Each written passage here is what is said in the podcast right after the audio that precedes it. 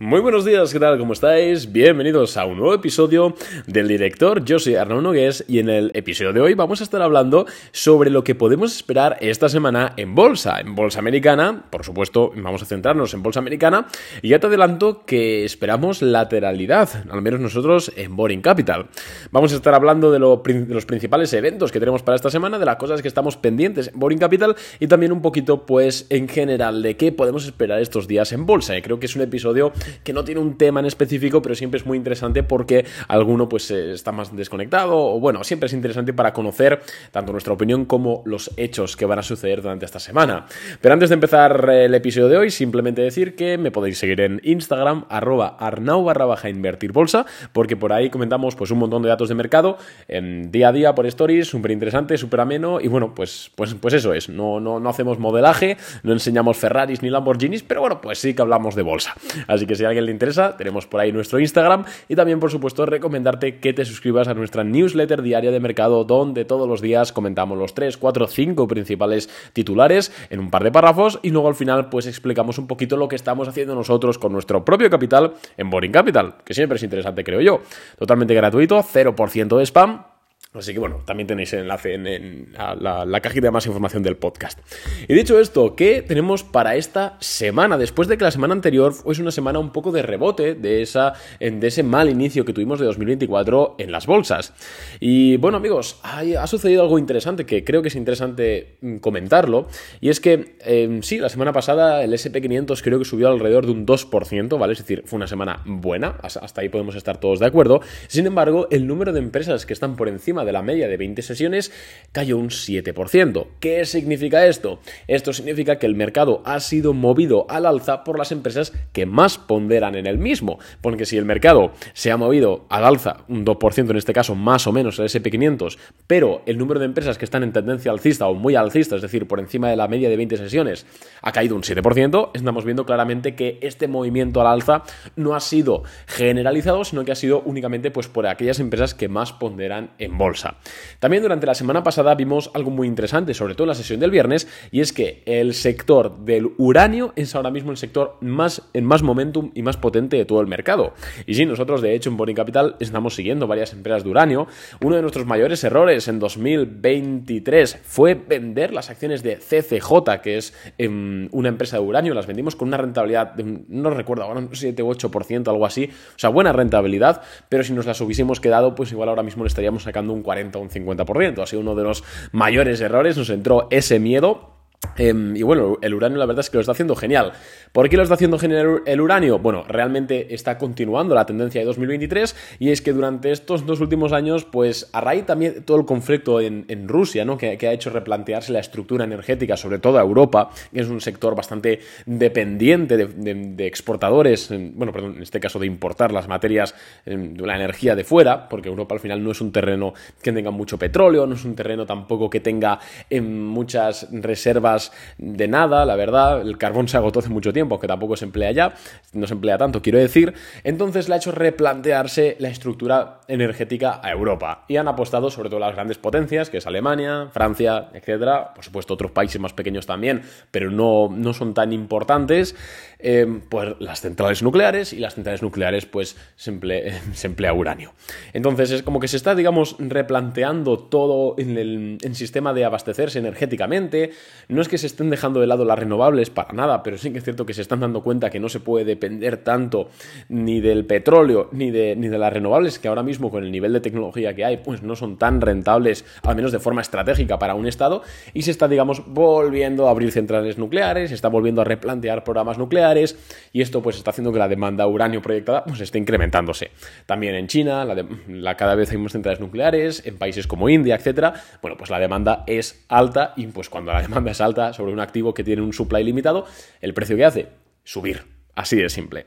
Entonces estamos mirando varias empresas que de uranio, si bien es cierto que no compraríamos al menos ahora mismo ninguna porque están extendidas, porque, bueno, pues creo, creemos que no es momento, em, las tenemos en la watchlist por, el, por si las moscas, si formasen una base, ahí sí que sería quizás importante o interesante entrar.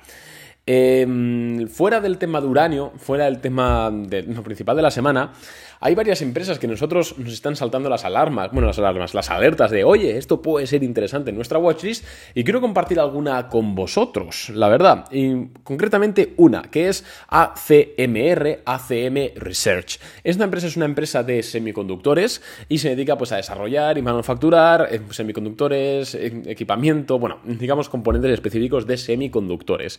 Los crecimientos están bien, pero sobre todo quiero que le echéis un vistazo en el tema, en el plano semanal. Y es que la semana pasada ACMR subió con un aproximadamente un 33% en una sola semana con muchísimo volumen y además rompiendo una resistencia de una base de un cap and handle, eh, de un cap and handle perdón, en el gráfico semanal que la verdad es que nos grita el gráfico que esto es alcista y que esto puede seguir subiendo. ¿Por qué no la compramos en Boring Capital de momento? Nosotros vamos a esperar seguramente una semana antes de poder decidir comprar ACMR Research o no. Después de subir un 30% en una semana, lo más normal es que algunas personas que estaban invertidas en este valor antes vendan algo de sus acciones, por lo cual se genera un pequeño retroceso que nos deje un punto de entrada más interesante a nosotros en Boring Capital. Pero bueno, que pinta súper bien, que tenéis que echarle un vistazo porque además los crecimientos os voy a decir ahora mismo a ver, que tengo que abrir el, el esto de crecimientos, un segundo. Ya veis, los podcasts de, de Arnau siempre están muy preparados. ACMR Research. Aquí está. Ta, muy buenos. Fijaros, en marzo de 2023 creció en EPS un 200%, en junio, o sea, bueno, en el segundo trimestre un 119%, en el tercer trimestre pinchó un poquito, un 20%, las ventas acompañan bastante presenta resultados en, a finales de febrero, ¿vale? A veintipico de febrero, así que puede dar, puede dar entrada, ¿vale? La verdad es que pinta muy bien y hay que estar, hay que estar encima. Pero bueno, vamos a ver qué esperamos para esta semana, ¿no? Porque este podcast es un poco así miscelánea, un poquito de todo. Y esta semana lo principal que nosotros estamos mirando es si el mercado de una vez por todas decide o decide qué pensar en cuanto a cuánto van a, cuándo van a bajar los tipos de interés en Estados Unidos. Los futuros sobre fondos federales, ¿vale? La semana pasada dijeron, sobre todo con, los datos de, inflación, de IPP y todo eso, dijeron, bueno, en los futuros sobre fondos federales, es decir, el mercado piensa que la Fed va a bajar los tipos de interés en marzo de 2024, ¿vale? Después de ver esa inflación un poquito más calentita de lo esperado, después del IPP, que el IPP realmente fue, fue positivo, mm, siguen esperando una baja de tipos de interés en marzo. Y ahí entran ya el debate, porque hay muchos bancos de inversión. De hecho, hoy mismo JP Morgan ha dicho en una nota de prensa que ellos no creen que la Fed baje los tipos de interés en marzo. De hecho, tuvimos también a Mestre de la Fed diciendo la semana pasada que la Fed ni de coña va a bajar los tipos de interés en marzo y sin embargo es lo que el mercado descuenta. Entonces, claro, eh, ahí se puede generar una disonancia muy importante y creemos que si hay una, no recesión, pero si hay una caída o una corrección de mercado dentro de las siguientes semanas o meses, es precisamente por esto. Y dirás, vale, Arnaud, ¿y en qué, qué puntos clave, qué eventos tenemos que fijarnos para pues, saber cuándo el mercado ya se, se aproximará un poquito más a la verdad o no? Bueno, pues bajo nuestro punto de vista son dos. En primer lugar, el PCE, que lo conoceremos la semana que viene, si no me falla la memoria, o la semana que viene o la siguiente, la última de enero, y luego la reunión de tipos de interés de la Fed en enero. En la reunión veremos si la Fed, em, por supuesto, va a mantener los tipos de interés en el 5,5%, previsiblemente. Veremos dos cosas. En primer lugar, si hablan de fechas de bajadas de tipos de interés, y en segundo lugar, y creo que más importante, si acaban con el QT o empiezan a recortar el QT. ¿Qué es el QT, Arnau? El QT es el tapering. El tapering es la retirada de estímulos. En noviembre de 2021, ¿vale? No sé si estabais escuchando el podcast, muchos seguramente que sí. Em, si veis un gráfico del SP500 se ve muy claro y si lo veis del Nasdaq todavía se ve más claro. En noviembre de 2021 la bolsa hace máximos históricos y a partir de ahí cae y no vuelve a recuperar máximos históricos hasta hace un par de semanas. Es decir, la, toda la caída que tuvimos en 2022 y en parte de 2023 fue bueno, fue el máximo lo tuvo en noviembre de 2021. ¿Y qué ocurrió en noviembre de 2021? ¿Fue arbitraria esa caída? No fue arbitraria esa caída. Esa caída fue, coincidió casualmente con el fin de la QE y con el inicio del tapering en Estados Unidos. ¿Y qué es el tapering? Es el, recorte de balance de la Fed, para que me entendáis, es la retirada de estímulos. Es decir, es contraer la, la hoja de balance de la Fed, para que me entendáis es contractivo para el mercado, por supuesto que sí. Pues parece ser que ahora, según afirman algunos bancos, eh, parece ser que eh, durante esta reunión de enero puede ponerse fin al tapering, lo cual pues sería muy interesante y bastante alcista para los mercados. Estaremos atentos a ver qué sucede finalmente, pero vamos, es algo en lo que fijarse. Y si ponen fin al tapering efectivamente en enero, es posible que la Fed baje los tipos en marzo. Yo no, yo no lo creo, o sea, yo creo que la Fed va a bajar los tipos en abril, mayo, junio, por ahí, la verdad, es mi opinión personal. Pero bueno, si hacen el QT, pues significa que están pensando en bajarlo antes.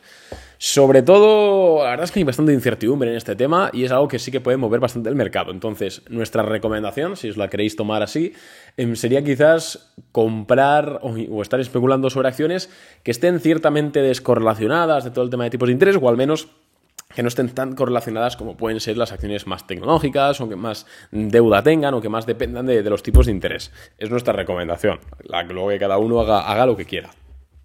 Y luego, por último, este podcast la verdad es que está, siendo bastante extraño, así que perdonad si nos está molando. Pero, por último, ¿qué tenemos esta semana? Pues hoy tenemos comparecencia de Waller, de la FED, funcionario de la FED, a las 5 de la tarde de la española. Mañana tenemos informe mensual de la OPEP, que bueno, a no ser que publiquen nada raro, no, no va a haber movimiento en el precio del petróleo. Tenemos mañana también comparecencia de Bowman de la Fed a las 3 de la tarde, todo en hora española. Importante. Mañana también a las 9 de la noche, declaración de Williams, que es un miembro de la Fed también.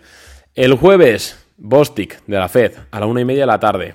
Y luego más tarde tenemos otra vez a Bostic hablando a las 5 y media de la tarde. Y el viernes, por último, tenemos, a ver si tenemos a alguien de la Fed, creo que sí, lo he leído antes, a Dali de la Fed a las 10 y cuarto, ya con el mercado cerrado. Entonces, semana que esperamos lateral, como he dicho antes, lateral y con algo de volatilidad, sobre todo si algunos de nuestros funcionarios se empeñan muchísimo en decir que la Fed no va a bajar los tipos de interés en marzo. Veremos a ver qué tal. De momento parece ser que hoy va a ser una sesión negativa, un poquito negativa. Están cayendo los futuros sobre los futuros de los índices. El Nasdaq cae 0,7, el S&P 500 0,6, los futuros europeos están, bueno, los mercados europeos están cayendo, entonces a todas luces hoy será una sesión negativa. El bono americano de 10 años está por encima del 4%, el VIX ha subido un 2%. Bueno, mm, semana lateral, tiene pinta. Sobre todo, amigos, eso, habrá que estar muy, muy atentos a qué dicen los funcionarios de la Fed y sobre todo a esa reunión de tipos de interés que creo que es la semana que viene, si no me falla la memoria. Así que nada más de momento, podcast cortito para hablar un poquito de lo que está sucediendo en el mercado. Espero que os haya gustado, que os haya servido algún pequeño insight y nada, sobre todo, sobre todo echadme un vistazo a ACMR, ACMR Research, entraríamos en un pullback, no entraríamos ahora, pero pinta muy, muy bien y es una empresa, sí, es, el sector semiconductor, ¿vale? Está correlacionado con Nasdaq, las cosas como son, pero bueno, pintar, pinta muy bien. Así que nada más, un abrazo y nos vemos a la apertura del mercado. ¡Chao!